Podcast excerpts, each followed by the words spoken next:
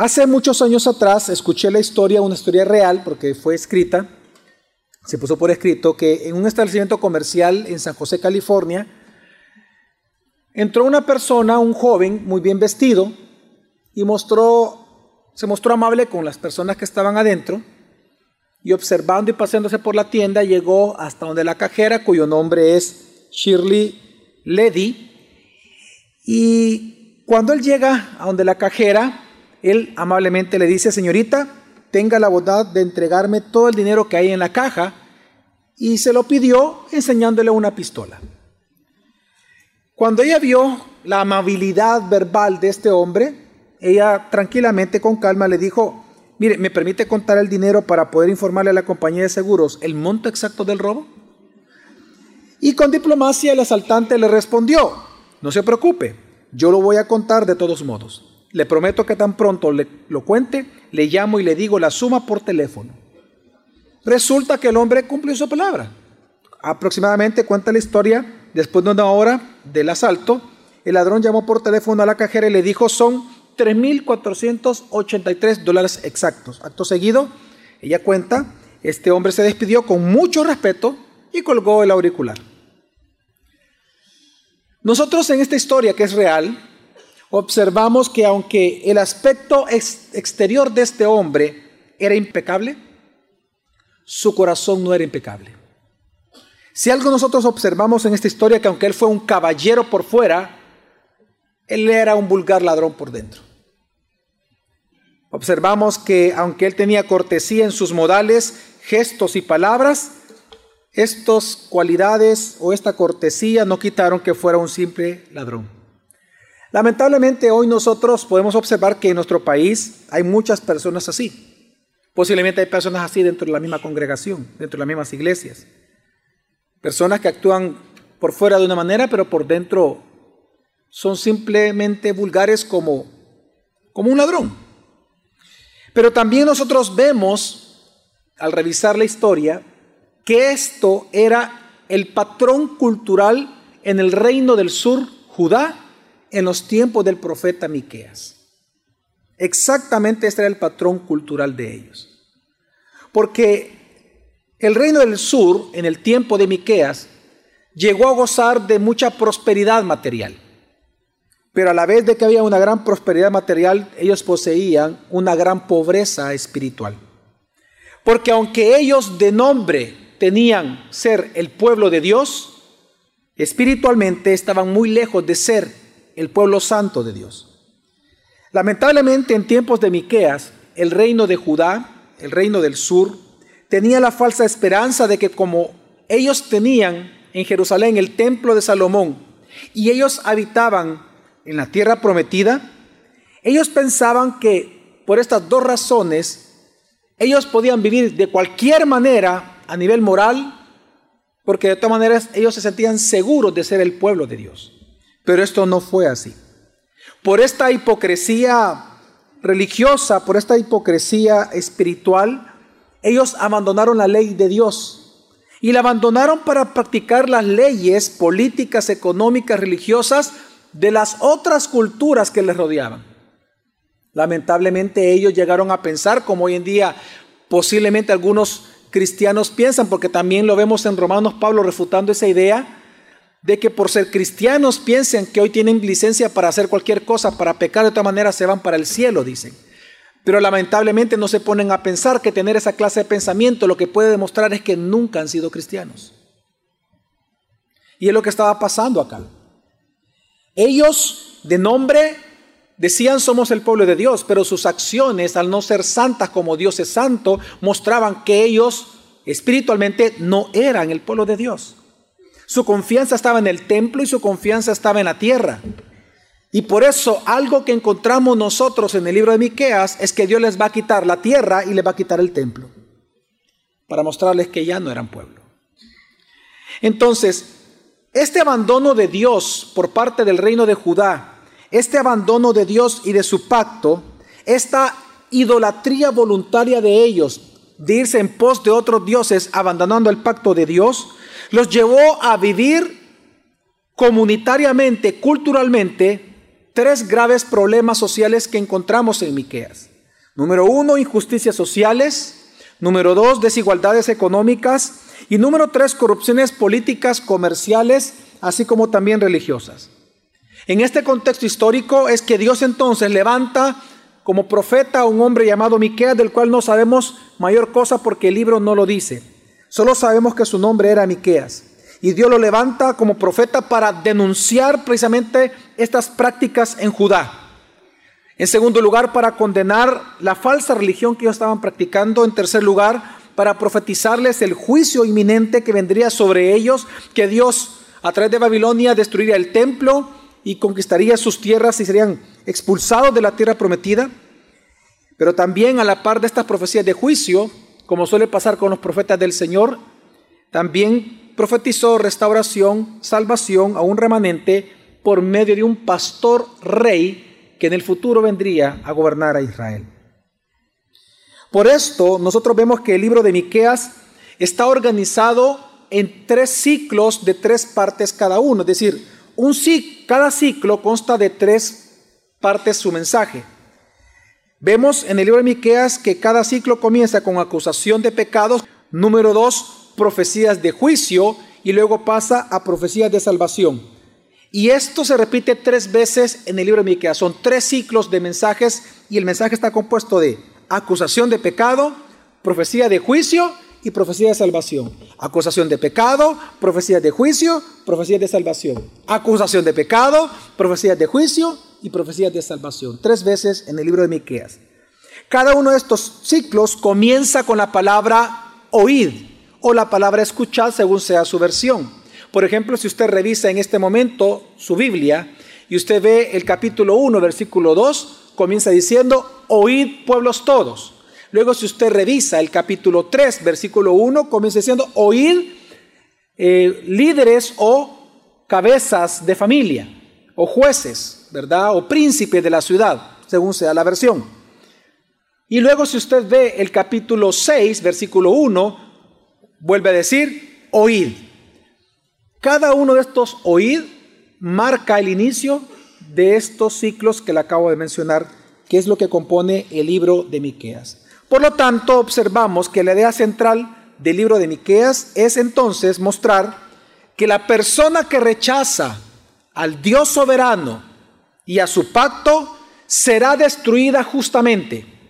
Pero aquel que confíe en Dios soberano y su pacto será purificado como pasado por fuego y a la vez salvado por el pastor y rey enviado por Dios. Así que lo primero que observamos en el libro de Miqueas es lo que Dios demanda al pueblo. Miqueas capítulo 1, versículo 2 al 3 y versículo 5, primera parte dice, Oíd, pueblos todos, escuchad tierra y cuanto hay en ti. Sea el Señor Dios testigo contra vosotros, el Señor desde su santo templo. Porque he aquí el Señor sale de su lugar y descenderá y hollará las alturas de la tierra. Todo esto por la rebelión de Jacob y por los pecados de la casa de Israel. Dios dice que Él va a dejar su morada y descenderá, no para salvar, sino para destruir. Y Él mismo dice por qué. Todo esto por la rebelión de Jacob y por los pecados de la casa de Israel. Aquí menciona obviamente al reino del sur, Judá a quien principalmente Miqueas profetizó, aunque, como lo estamos viendo, hay profecías también para el reino del norte, ¿verdad? Que era llamado Israel, mientras que para el reino del sur, Judá, principalmente él profetizó. De hecho, eh, para aquellos que quieren poner un contexto histórico más fuerte, Miqueas es un contemporáneo a Isaías. Hay un pasaje, bueno, hay, sí, el capítulo 2, hay un pasaje ahí en donde es similar tanto en Isaías como en Miqueas. Lo que se cree es que Isaías tomó de Miqueas porque Miqueas profetizó un poco antes que Isaías, o que Dios a ambos les habló esta misma profecía y ambos dieron estas mismas palabras.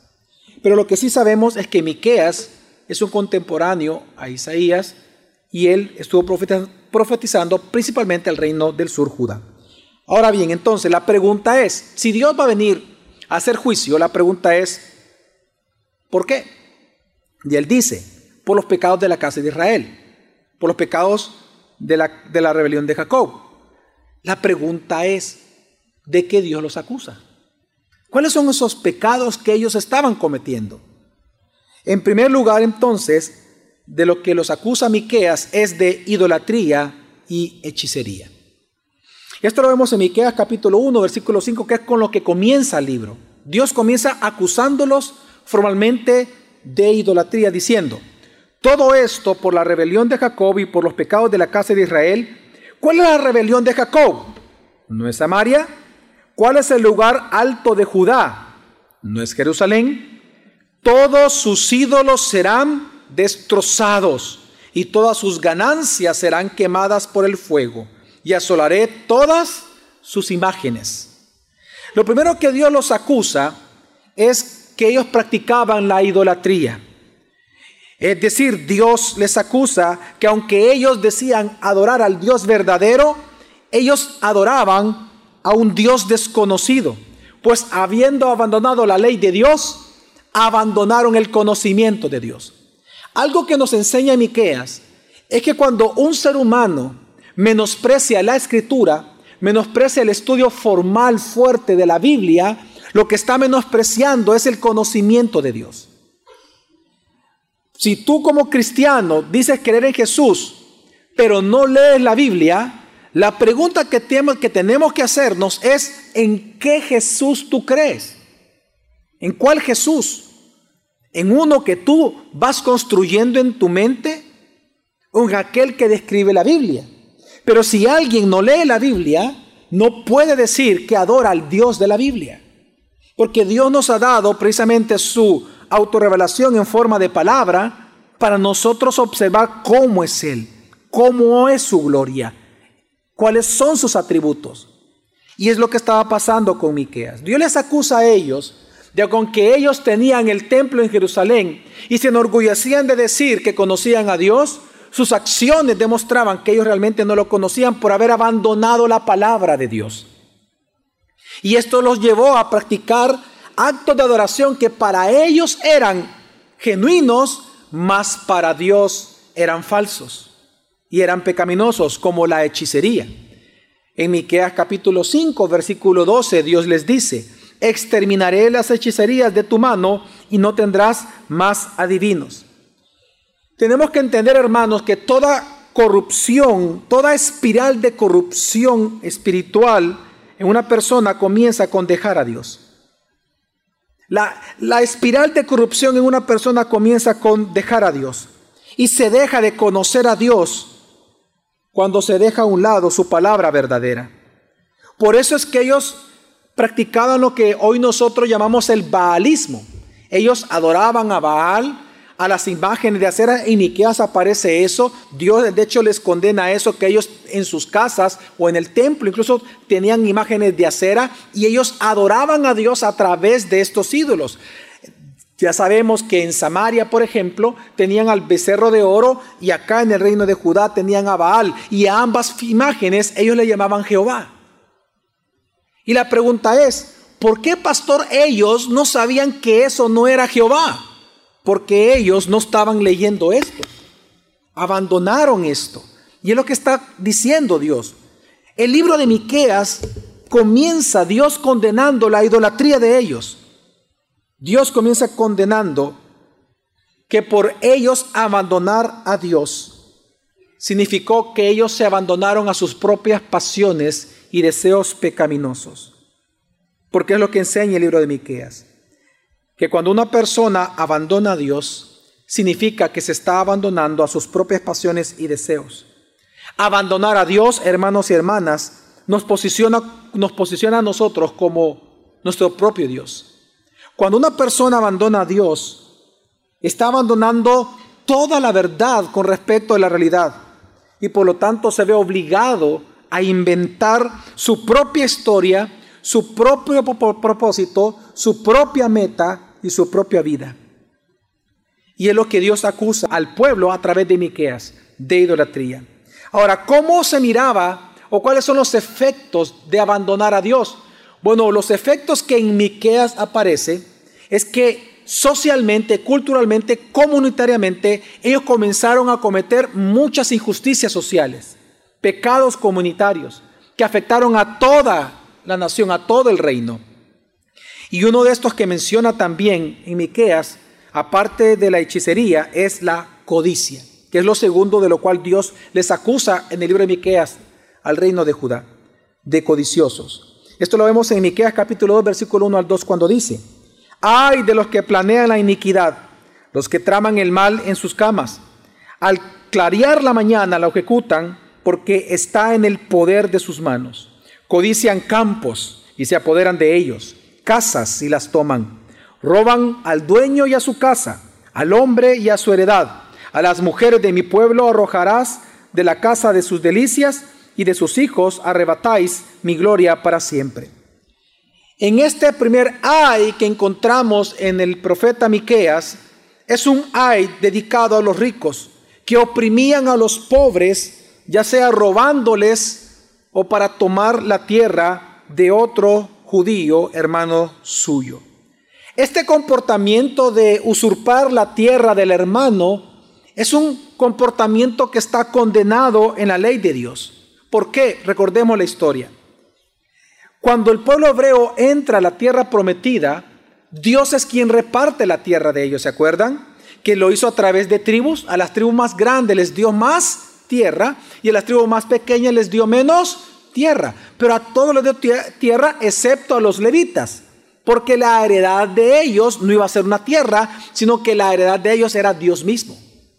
Entonces, pero a las otras once tribus la heredad era la tierra. Entonces, en la ley de Moisés, Dios prohibió ciertas cosas para que no perdieran la heredad que Dios les había regalado a cada persona, su pedacito de tierra. Una de estas cosas es que si alguien se empobrecía y esta persona tenía que prestar dinero a otro judío más rico, entonces el rico primero no tenía que cobrar intereses usureros, y en segundo lugar, después de siete años, si en siete años la persona no le podía pagar, éste tenía que condonar toda la deuda. ¿Por qué? Para no quedarse con la tierra que el deudor había puesto por garantía. Porque Dios no quería que perdieran su tierra. También en la misma ley de Moisés, Dios les dice, no endurezcan sus corazones con los pobres. Dios les dice que no hay que quitar ni robar la tierra. Es más, también les dice que ellos podían hacer esclavos, tener esclavos de otras naciones, mas no podían tener esclavos dentro de ellos mismos. Pero lo que acabamos de leer, lo que dice Miqueas, si lee bien, es que lo que estaba pasando es que los ricos se estaban aprovechando de los más pobres. Había una gran desigualdad económica.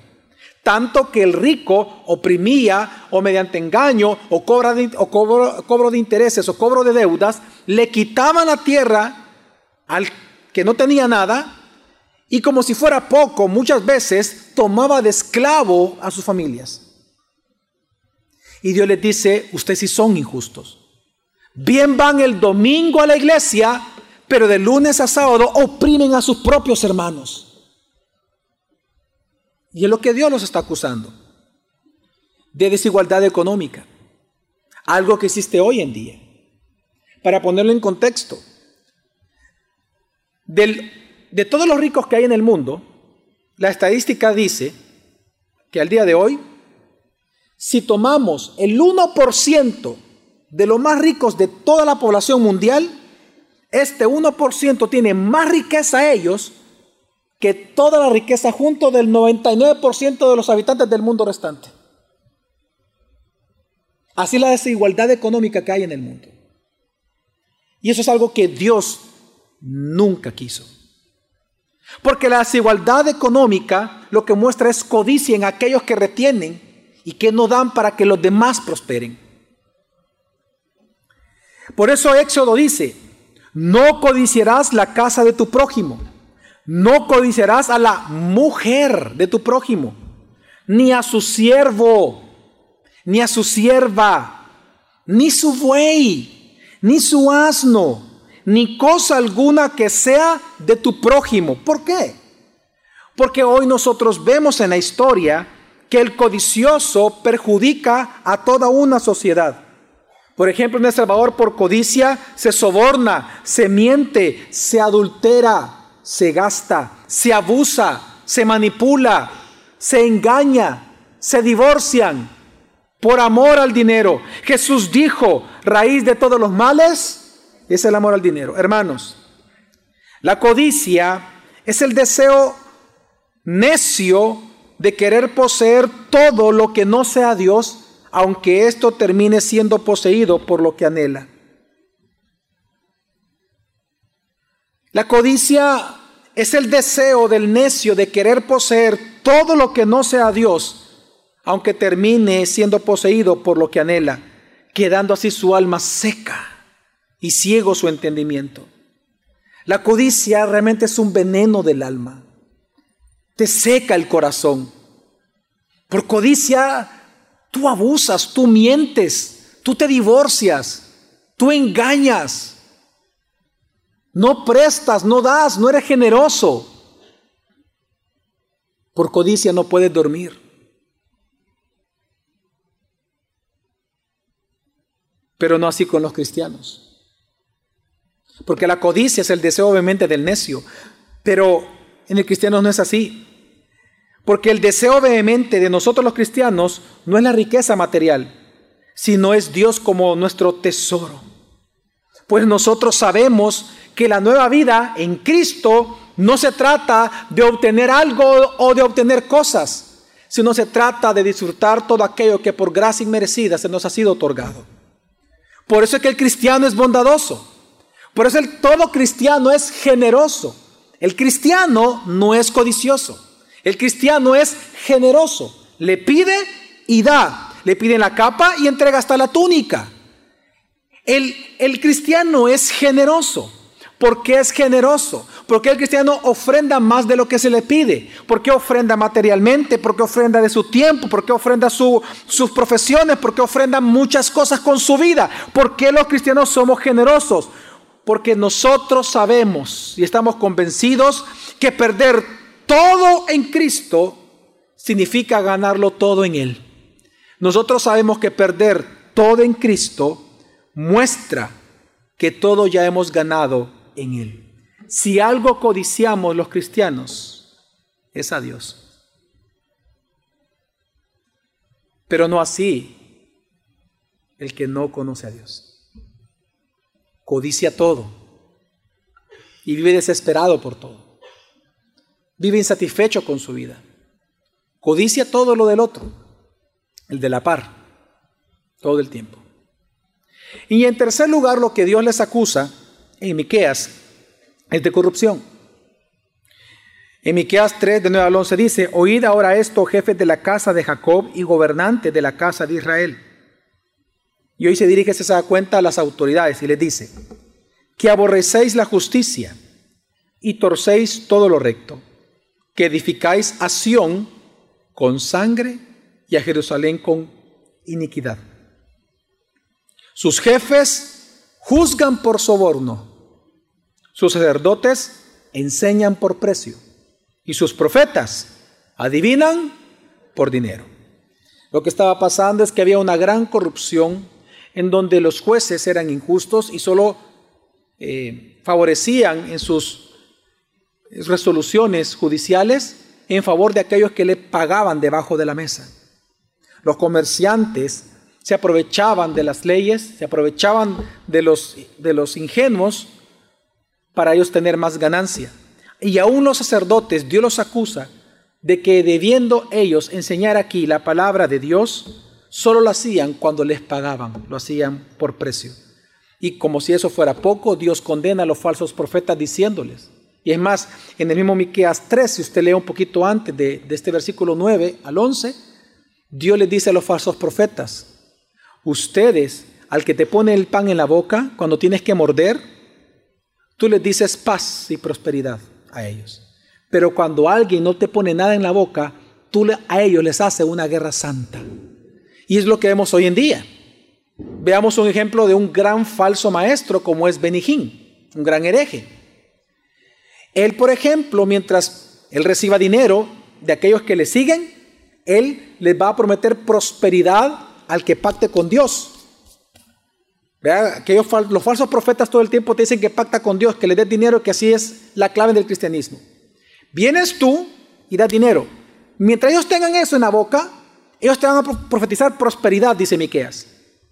Pero si uno de ustedes dice, por ejemplo, Benijín, que ya ha pasado, tú eres un falso maestro, deja de estar pidiendo eso. Lo que hace Benijín y lo que hacen los falsos maestros es hablar en mal, le hacen una guerra santa a aquel que les está criticando, a aquel que los está descubriendo, a aquel que le está diciendo cállate en tus herejías. Y lo que vemos hoy en día, lo vemos con Cashluna, lo vemos aquí en Sabor con bastantes falsos pastores que hay o falsas pastoras. Eso es bien común en El Salvador, que hacen guerra santa contra.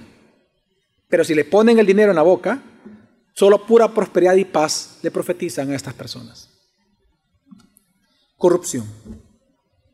Entonces, en resumen, ¿qué es lo que Dios está demandando cuando leemos estas tres cosas? ¿Qué es lo que Dios está realmente entonces demandando a su pueblo? A su pueblo idólatra. ¿Qué es lo que Dios está demandando? Esto lo responde Miqueas en el capítulo 6, resumiéndolo, versículo 7 al 8 dice: ¿Se agrada el Señor de millares de carneros, de miríadas de ríos de aceite? Ofreceré, dice Miqueas, mi primogénito por mi rebeldía, el fruto de mis entrañas por el pecado de mi alma. Él te ha declarado, hombre, lo que es bueno. ¿Y qué es lo que demanda el Señor de ti? Sino solo practicar la justicia, amar la misericordia y humillarte para andar con tu Dios. ¿Qué es lo que entonces Miqueas está enseñándonos acerca de lo que Dios demanda? Lo que Dios demanda, hermanos, hermanas, amigo y amiga que nos visitas, es arrepentimiento. El problema de ellos, del pueblo del reino de Judá, es que ellos confiaban equivocadamente que si ellos continuaban haciendo los ritos y los sacrificios que la ley de Moisés demandaba, eso reemplazaba la verdadera lealtad que ellos tenían que tener delante de la ley de Dios. Para ellos, la ley de Dios demandaba solo obras, mas nosotros sabemos que la ley de Dios demandaba santidad interior. Sed santos porque Dios es santo. Dios entrega la ley. La demanda de Dios en la ley no es una demanda de obras. Dios demanda una santidad interior, no una santidad exterior. Y ellos se confundieron. Aunque ellos practicaban el baalismo, ellos venían con sus ofrendas, con los panes de cebada, con los palominos, a entregarlos al templo, porque ellos pensaban que cumpliendo ese ritual, eso era suficiente y por lo tanto ellos podían vivir de lunes a domingo como ellos quisieran. Dios a través de Miquel dice, no. Por eso Miquel dice, ¿acaso yo vendré por mis pecados a ofrecer más sacrificio? No, dice. ¿Qué es lo que Dios demanda? Dice Miqueas, arrepentimiento. Que tú humilles delante de tu Señor. ¿Por qué? Porque Miqueas enseña algo muy hermoso para nosotros hoy que la santidad es la verdadera religión del creyente. La verdadera religión en Miqueas es la santidad. Miqueas profetizó arrepentimiento. Dice, pero ¿por qué profetizó arrepentimiento? Dice al final, y humillarte, dice, para andar con quién? Con tu Dios. ¿Y qué es andar con Dios? Si Dios es santo. Esta frase, andar con Dios, está hablando de santidad. En otras palabras, Miqueas dice que debemos de humillarnos, o en todo caso dice, y ustedes deben, todos debemos de humillarnos para andar con Dios. En otras palabras, arrepiéntete para caminar en santidad a la par de un Dios santo. Hermanos y hermanas, Miqueas nos muestra que la santidad, que la verdadera santidad, es una vida de constante arrepentimiento. La santidad es una vida de arrepentimiento. De esta vida de arrepentimiento es que se afirman nuestras acciones santas y justas, como el que menciona Miqueas, que es practicar la misericordia y amar la justicia. Estas son obras, sí, amar a la justicia, amar al prójimo, practicar misericordia con el prójimo, es un resultado de qué? De amar a Dios primero. Por eso la ley de Dios, ¿cómo se resume? Amarás a Dios de todo tu corazón, con toda tu alma, con toda tu mente y con todas tus fuerzas. Y haciendo eso es que entonces tenemos la capacidad de qué? De amar al prójimo como a nosotros mismos. Pero no es al revés. Tú jamás vas a amar al prójimo como Dios demanda sin que ames primero a ese Dios que demanda dicho amor. Y es lo que Miqueas nos enseña acá. Es que de esta vida de arrepentimiento es que nuestras obras justas y santas se afirman. Cuando yo constantemente me arrepiento delante del Señor todos los días, entonces todos los días yo voy a querer practicar sus obras justas y santas que Él demanda. Y es que hermanos, esto es parte de la gracia salvadora de Dios en nosotros. Nosotros nacimos siendo esclavos de nuestros pecados. Nacimos muertos espiritualmente. Pero una vez nosotros fuimos libres por causa de Jesucristo, de su obra en la cruz y de la fe que se nos dio de creer en Él, una vez nosotros somos libres de nuestro egoísmo, significa que ahora somos libres para amar, libres para practicar justicia, libres para practicar misericordia. Mientras no haya, por tanto, una vida de arrepentimiento, no habrá obras justas en la vida de ningún cristiano. Esta misma verdad es la que encontramos también en el Sermón del Monte predicado por Jesús. Hay gente que cuando lee el Sermón del Monte dice, esto es legalismo. No, es que el objetivo del Sermón del Monte es enseñarte que si tú tratas de cumplir eso por tus propios medios, sin arrepentimiento constante, sin santidad, claro que va a ser un sufrimiento para ti y vas a pecar todo el tiempo. Lo que el Sermón del Monte está enseñando es que lo que Dios demanda no es un cambio exterior, es una santidad interior. Y que el único que te la puede otorgar es Jesucristo. Por eso es que en la práctica la santificación o la santidad es una vida de arrepentimiento. Y eso es lo que Dios demanda. Ahora entonces, si esto es lo que Dios demanda, el segundo punto es, ¿y qué es lo entonces lo que Dios hace con un pueblo rebelde? Las profecías que encontramos en Miqueas son de dos tipos profecías de juicio y profecías de salvación. Son dos clases de profecías, de juicio y qué hermanos? De salvación. Entonces, a través de estas profecías, en Miqueas, Dios nos confirma que la manera en que Él trata con los pecadores es una de dos formas, o por justicia merecida o por gracia inmerecida. Miqueas comienza a profetizar después de condenarlos, comienza a profetizar acerca del juicio venidero. Profetiza de que Dios enviaría a los asirios para conquistar al reino del norte, lo cual sucede en medio de las profecías de Miqueas, porque al final Miqueas habla ya en pasado de lo que sucedió con el reino del norte. Pero también él profetiza que a través de Babilonia Dios destruiría el templo y lo sacaría expulsaría de la tierra prometida. Pero aunque esto es así, Dios anuncia que sería un justo juicio por sus pecados. Esto lo encontramos, por ejemplo, resumido en Miqueas capítulo 3, versículo 4 y versículo 12 cuando dice: Entonces clamarán al Señor, pero él no le responderá, sino que esconderá de ellos su rostro en aquel tiempo, porque han hecho malas obras. Por tanto, a causa de vosotros, Sión será arada como un campo. Jerusalén se convertirá en un montón de ruinas y el monte del templo será como las alturas de un bosque. Y les dice, ellos clamarán al Señor, pero Él no le responderá. Abandono. Dios les anuncia que los va a abandonar y por juicio justo. Pero lo interesante en Miqueas, como suele pasar en los profetas del Antiguo Testamento, es que a la par de estas profecías de juicio, Dios siempre da profecías de salvación y de gracia. Porque aunque le dice, lo voy a abandonar, en el siguiente parte del texto dice, pero no por mucho tiempo. Porque en el libro de Miqueas, aunque Dios se muestra como un juez justo, también se muestra como un Salvador misericordioso que otorga gracia inmerecida y perdón eterno a quienes se arrepienten delante de Él. Si usted toma su Biblia y usted revisa en este momento Miqueas capítulo 4, usted va a encontrar hermosas profecías de salvación. En Miqueas 4, resumiéndolo, Dios les promete que en los últimos días, y esa frase es muy importante porque solo aparece una vez en el Antiguo Testamento, que es esta, y es repetida en Isaías. Y esta es la frase que se ocupa en Hechos capítulo 2 cuando se habla de, Pentecostés, cuando vino el Espíritu Santo. Antes de mencionar la profecía de Joel, que los jóvenes verán eh, visiones, los ancianos soñarán sueños, que el Espíritu Santo iba a ser derramado, que está citando a Joel, Pedro cita Miqueas, la primera parte, diciendo en los últimos días. ¿De dónde toma esa frase Pedro? Lo toma de acá, de Miqueas. Porque Dios prometió que en estos últimos días, número uno, su reino sería inaugurado. Dos, su pueblo no volvería a ser idólatra.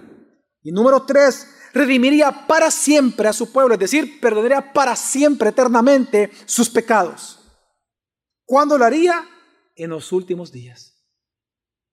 La gran pregunta entonces es, ¿cómo Dios prometió hacer esto? Miqueas capítulo 5 lo explica. Ya en Miqueas capítulo 5, versículos 2 al 5, está uno de los textos más hermosos para nosotros los cristianos porque nos es muy fácil identificarnos con ese texto porque es muy gráfico. Dice Miqueas 5, del 2 al 5, cómo Dios iba a ejecutar esta salvación de su pueblo. Dice, pero tú, Belén Éfrata, aunque eres pequeña entre las familias de Judá, de ti me saldrá el que ha de ser gobernante en Israel. Y sus orígenes son desde tiempos antiguos, desde los días de la eternidad. Por tanto, Él los abandonará hasta el tiempo en que dé a luz la que ha de dar luz.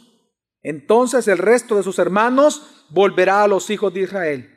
Y Él se afirmará y pastoreará su rebaño con el poder del Señor con la majestad del nombre del Señor su Dios, y permanecerán, porque en aquel tiempo Él será engrandecido hasta los confines de la tierra, y Él será nuestra paz.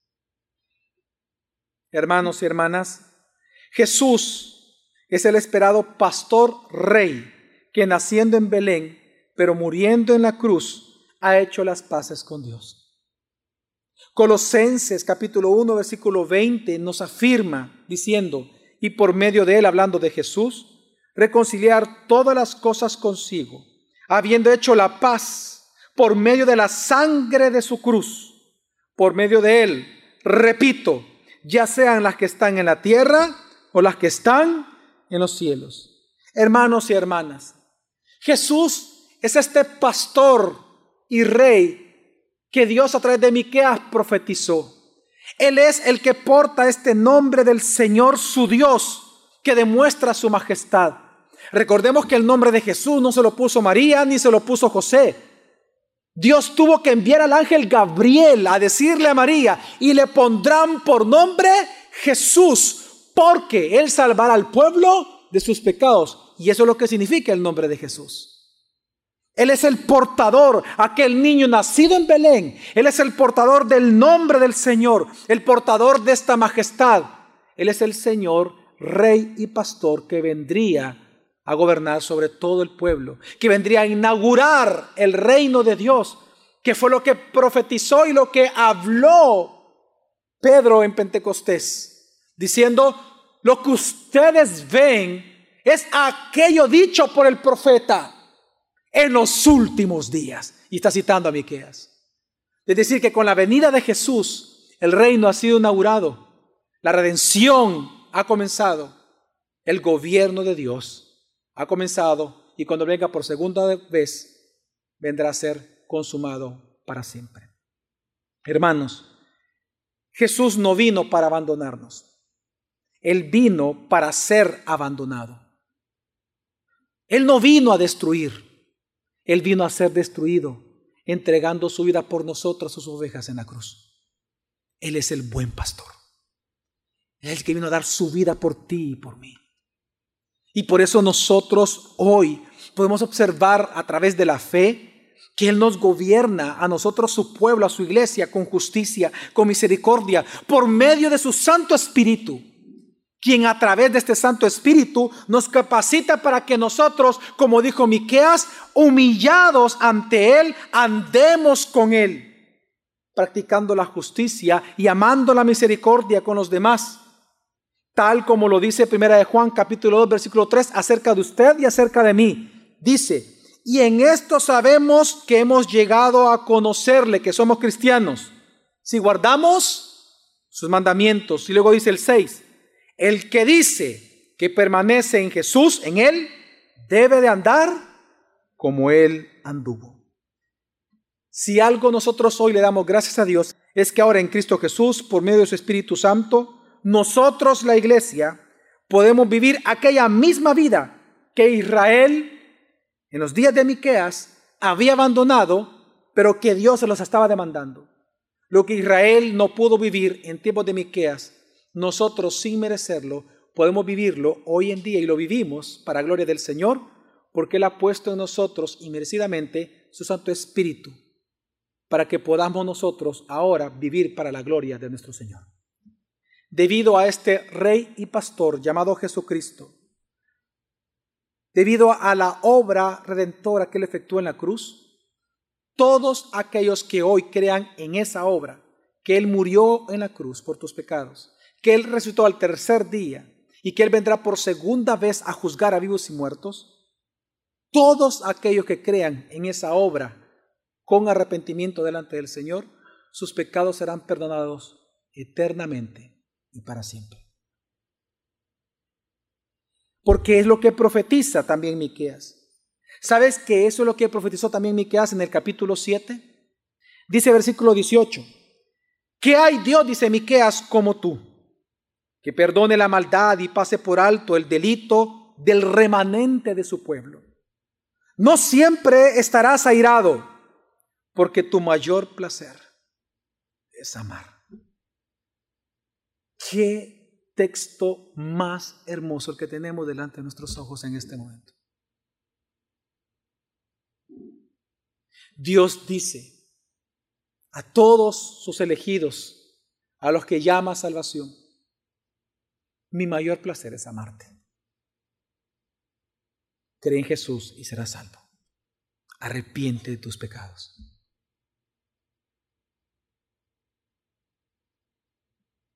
Qué sobrecogedor este texto. Saber que inmerecidamente el placer de Dios es amarnos. Amarnos en el Mesías. Amarnos con el Mesías. Amarnos para el Mesías. Por eso dice luego entonces el 19, vuelve a compadecerte de nosotros. Pon tu pie sobre nuestras maldades y arroja al fondo del mar todos nuestros pecados Muestra tu fidelidad a Jacob y tu lealtad a Abraham, como desde tiempos antiguos se lo juraste a nuestros antepasados. El perdón de Dios no es un perdón momentáneo en Cristo. A través de Cristo Jesús su perdón es eterno. Así que arrepiéntete, tu pecador, y conviértete a Jesucristo el Evangelio. Ahora, por último entonces, si lo que Dios demanda es santidad, arrepentimiento para dar santamente delante de Él. Y lo que Dios hace es o justicia merecida o gracia inmerecida. La gran pregunta es, ¿qué es lo que Dios merece recibir de un pueblo redimido? Hay dos cosas, entre varias, que Miqueas nos enseña que Dios merece recibir por ser nuestro Dios redentor. Y uno de ellos es arrepentimiento. Lo primero es que tú te arrepientas ante Dios. Ahora, vea por un momento todos para acá. Mire, yo sé que esto parece obvio. Sí, pastor, somos cristianos y tenemos que arrepentirnos delante del Señor. Pero ¿por qué le digo arrepiéntase ante Dios? Porque no todos hacen a Dios el objeto de su arrepentimiento. Lamentablemente, muchos cristianos han caído en aquel pensamiento secular, al igual que en el tiempo de Miqueas. en términos de arrepentimiento. Hay muchos que se arrepienten delante de otras personas, confiesan sus faltas, su vergüenza delante de aquel que ofendió. Por ejemplo, muchos esposos le piden perdón a su esposa, se arrepienten ante su esposa, prometen cambiar su conducta, pero no lo hacen porque ellos temen a Dios o porque están arrepentidos de sus pecados. Ellos lo hacen porque no quieren perderla como esposa o no quieren perder el matrimonio. En todo caso, no lo hacen por Dios, lo hacen por ellos mismos.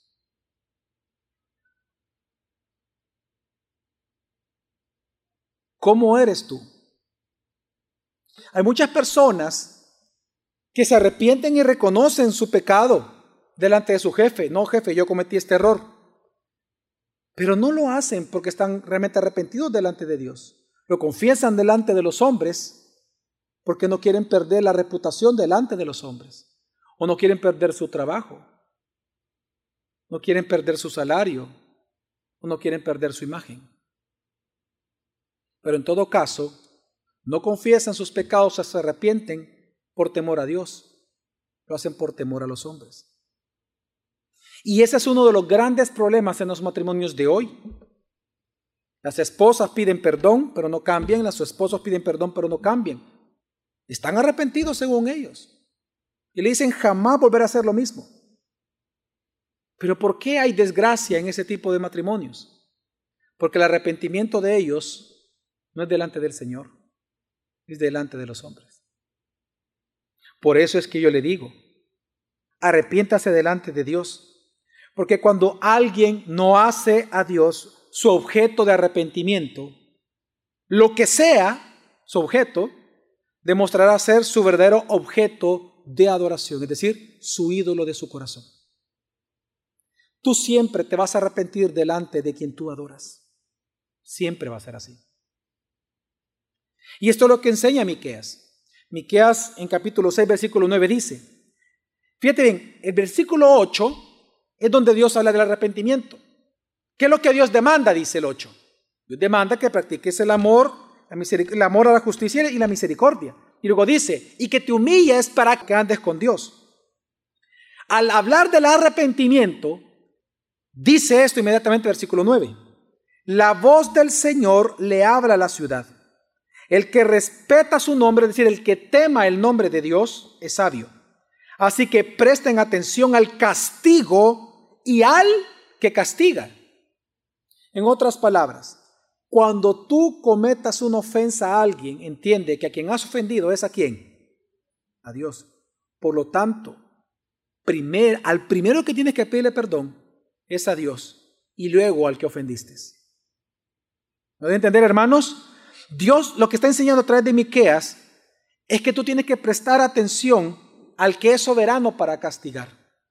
Y esto es lo mismo que Jesús enseñó en Mateo 10, 28. Jesús dijo, y no temáis a los que matan el cuerpo, mas el alma no pueden matar, hablando de los seres humanos. Temed más bien a aquel que puede destruir el alma y el cuerpo en el infierno, hablando de Dios el Padre. Hablando de Dios. Teme a Dios, teme al juez, teme al castigo del juez y al juez que castiga. Teme, porque Él sí te puede enviar al infierno. Teme. En otras palabras, confiesa tus pecados a tiempo. Arrepiéntete delante de tu Señor. Y ese es el mensaje que Miqueas repite. Si te vas a arrepentir, que no sea religiosamente, arrepiéntete ante Dios, tu Salvador todos los días, que es una vida de santidad. Amén, hermanos. Y en segundo lugar, lo que Dios merece recibir es también nuestra alabanza todo el tiempo. En Miqueas 7 encontramos eh, una poesía de alabanza, y la encontramos varias veces en Miqueas, y él alabando a Dios dice, que mis enemigos no se alegren, aunque haya caído me levantaré aunque ahora esté en medio de la oscuridad, el Señor será mi luz. Tengo que soportar la ira del Señor porque pequé contra Él. Él lanzará sus acusaciones en mi contra y hará justicia conmigo. Él me sacará a la luz y me hará justicia. Y luego más adelante en el mismo capítulo Él dice, por tanto en Él esperaré. Hermanos, en tiempos de angustia, que el Señor sea su luz. Aquí el sufrimiento cristiano, el sufrimiento del creyente, es mostrado como tiempo de oscuridad. Y tiene razón de ser. Porque cuando uno está realmente en tiempos de sufrimiento, uno ve como que estamos en medio de la noche, todo oscuro. Uno no sabe cuándo va a salir el sol, cuándo va a surgir una vez más la justicia, cuándo volveremos a sonreír una vez más. Y en esos tiempos de oscuridad, la tentación de nosotros los cristianos es perder la esperanza en el Señor. Es que pierda sentido para nosotros el congregarnos. La tentación que nosotros tenemos es que pierda sentido leer la Biblia. Y por eso muchos cuando sufren se van de la iglesia y ni siquiera van resentidos con la iglesia, simplemente están resentidos con Dios. Porque para ellos su sufrimiento es injusto. Para ellos el castigo de Dios no es justo. Mas Miqueas, ¿qué es lo que te dice? Miqueas mismo dice, versículo 9, tengo que soportar la ira del Señor, porque yo sé, yo sé que pequé contra él. Pero también Él sabe algo. Versículo 8 al final. Aunque ahora esté en medio de la oscuridad, dijo Miqueas, el Señor que será mi luz. Hermano y hermana, que el Señor, su palabra y sus promesas venideras sean su esperanza y su fortaleza cada día. Por eso luego Él dice, me sacarás a luz. Así que hermano, alabe a Dios antes, durante y después de las pruebas. Porque una vez más Miquea nos dice algo que nosotros, gracias a Dios, ya sabemos. Que la disciplina de Dios no es para nuestra destrucción, sino para nuestra santificación, para nuestra edificación en Él, para que regresemos a Él. La disciplina de Dios no es para nuestra tristeza, es para que luego tengamos gozo en Él. Porque resulta que al que Dios ama, Él disciplina como a hijo. Así que hermanos, que el Señor sea su luz cada día de su vida. Vamos a orar.